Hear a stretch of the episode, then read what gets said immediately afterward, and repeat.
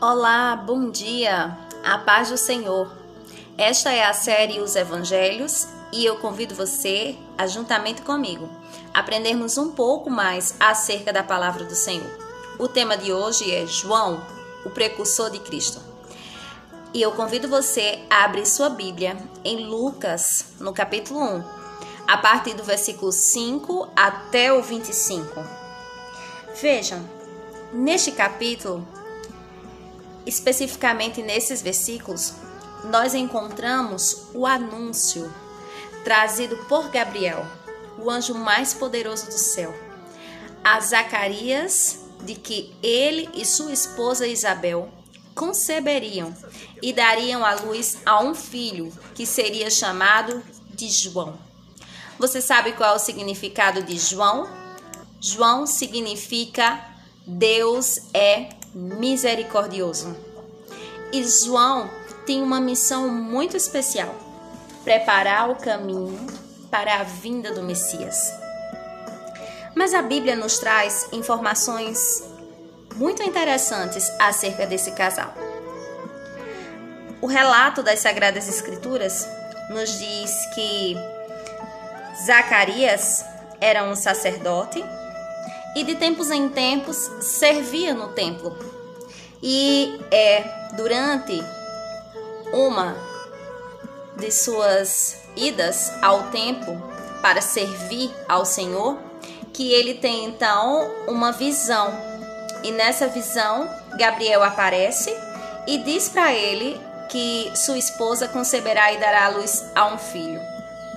Vejam, esse casal, a Bíblia nos diz, eles eram avançados em dia. Isabel e Zacarias já eram idosos quando receberam essa mensagem. E inicialmente Zacarias descreu.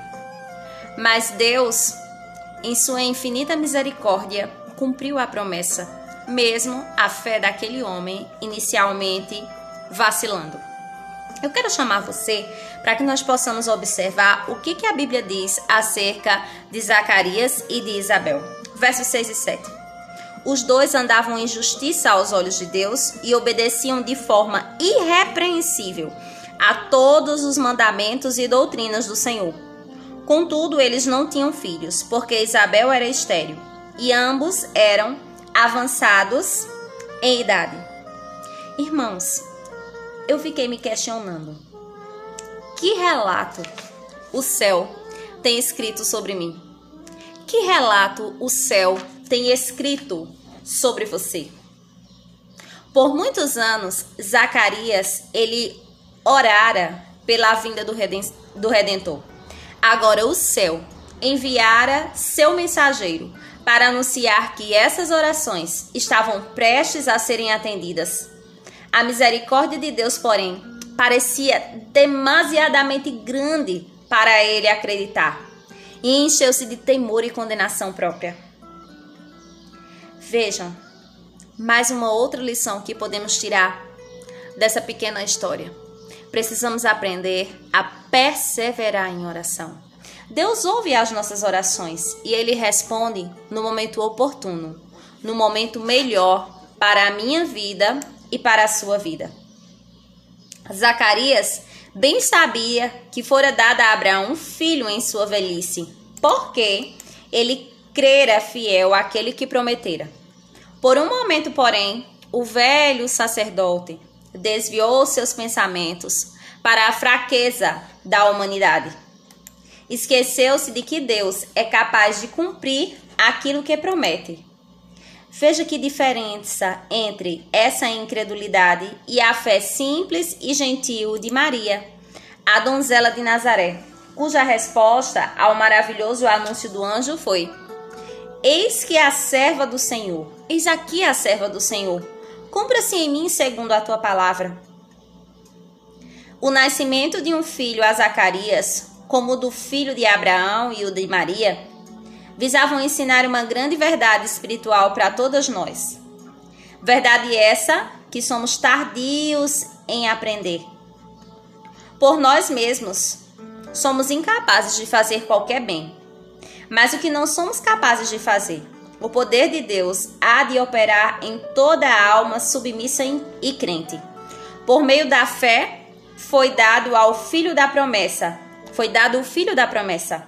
Mediante a fé é gerada vida espiritual e nós somos habilitados a realizar obras da justiça, obras de justiça pelo poder do Espírito Santo. Vejam,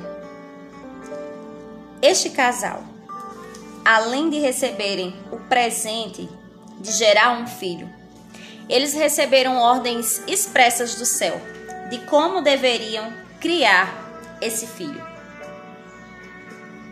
Zacarias, a ele foi dito pelo anjo Gabriel que não precisava ter medo, que a sua súplica havia sido ouvida e que sua esposa, diz o versículo 13, lhe teria um filho, e este nome, como já mencionado, chamaria-se João. O versículo 14 diz que esse filho seria motivo de grande felicidade e regozijo, e muitos se alegrariam com seu nascimento. O versículo 15: Pois ele será grande aos olhos do Senhor. Jamais beberá vinho em qualquer é, ou outra bebida fermentada, e será pleno do Espírito Santo desde antes do seu nascimento e conduzirá muitos dos filhos de Israel à conversão ao Senhor seu Deus. Ele avançará na presença do Senhor, no mesmo espírito, verso 17, e poder de Elias, com o propósito de fazer voltar o coração dos pais aos filhos e os desobedientes à esperança dos justos, deixando um povo preparado para o Senhor. Vejam, o presente foi dado mas havia condições para é, que esse presente cumprisse a vontade do Senhor. A ciência hoje já apresenta é, grandes avanços em relação ao mistério da formação da vida no ventre de uma mulher. E a ciência apresenta que o feto tem memória e que grande influência é trazida sobre a criança durante o período de formação no ventre materno. Mas a palavra do Senhor nos diz mais, vai além. Ela nos diz que durante o ato de concepção da criança e durante toda a sua formação, as influências que a criança recebe, elas têm muita relação com o seu desenvolvimento futuro. E aqui vai mais uma orientação da palavra do Senhor. Aqueles que estão pensando em ter filhos ou que estão gerando filhos precisam ter a consciência, a seriedade de que ter filhos é, não é algo simples, mas é algo que precisa da guia do Espírito Santo. Educar filhos é algo que não pode ser alheio à vontade do Senhor e que existem ordens, ordens expressas do céu para a educação dos filhos. Vejam o que nós podemos aprender com esses pequenos versos e essa pequena reflexão. Precisamos crer nas promessas do Senhor. Precisamos perseverar em oração. Precisamos crer que Deus está no controle da nossa vida mesmo que em alguns momentos não entendamos algumas situações, mas que Deus ouve a nossa oração. Deus ouviu a oração daquele casal. Deus cumpriu a promessa na vida deles. O céu observava atentamente o estilo, o estilo de vida que aquele casal vivia. E eles foram escolhidos a dedo pelo céu para que pudessem, para que pudessem gerar o precursor do Messias, o reparador de brechas. Vocês já pensaram que coisa tão linda? Mais uma vez eu me questiono: o que o céu tem dito ao nosso respeito? Precisamos crer, irmãos, crer de todo o coração que o assim diz o Senhor é verdade na nossa vida. E precisamos viver o propósito do Senhor porque todo e qualquer detalhe da sua vida, da minha vida, interessa ao céu. Que Deus te abençoe. Vamos orar? Querido Deus, queremos te agradecer, Senhor, pelo teu amor, pela tua misericórdia, por ter, por ter enviado João para que ele pudesse preparar o caminho para o Messias.